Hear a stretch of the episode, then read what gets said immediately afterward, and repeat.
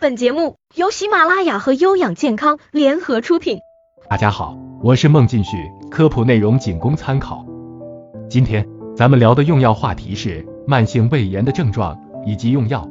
慢性胃炎是指不同病因引起的胃黏膜的慢性炎症，这个病十分常见，胃镜检查率是百分之八十至百分之九十，而且男性多于女性，随年龄增长呢，发病率也会逐渐增高。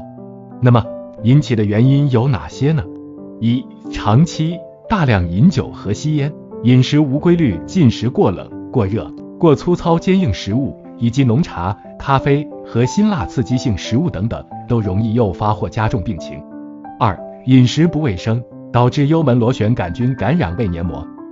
三、某些药物，如阿司匹林、保泰松、糖皮质激素等，会破坏胃黏膜屏障，诱发或加重胃炎。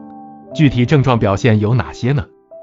大多数患者啊，并没有明显症状，有的人表现为中上腹不适、饱胀、钝痛、烧灼感等，也有部分人表现为食欲不振、嗳气、泛酸、恶心等消化不良症状，偶尔也会发生上腹轻压痛。最后，跟着我一起来学习如何正确用药。第一，临床表现为反酸、上腹隐痛的，建议使用抗酸类药物，如氢氧化铝、铝碳酸镁。阻胺 H2 受体拮抗剂方面有西尼替丁、雷尼替丁、法莫替丁；质子泵抑制剂方面有奥美拉唑、兰索拉唑。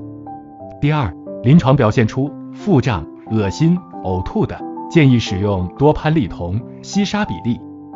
第三，其他临床表现的，如胃黏膜保护剂方面有 B 剂、硫糖铝、麦滋林 S 颗粒。你学到了吗？如果呢？您觉得内容不错，欢迎订阅和分享。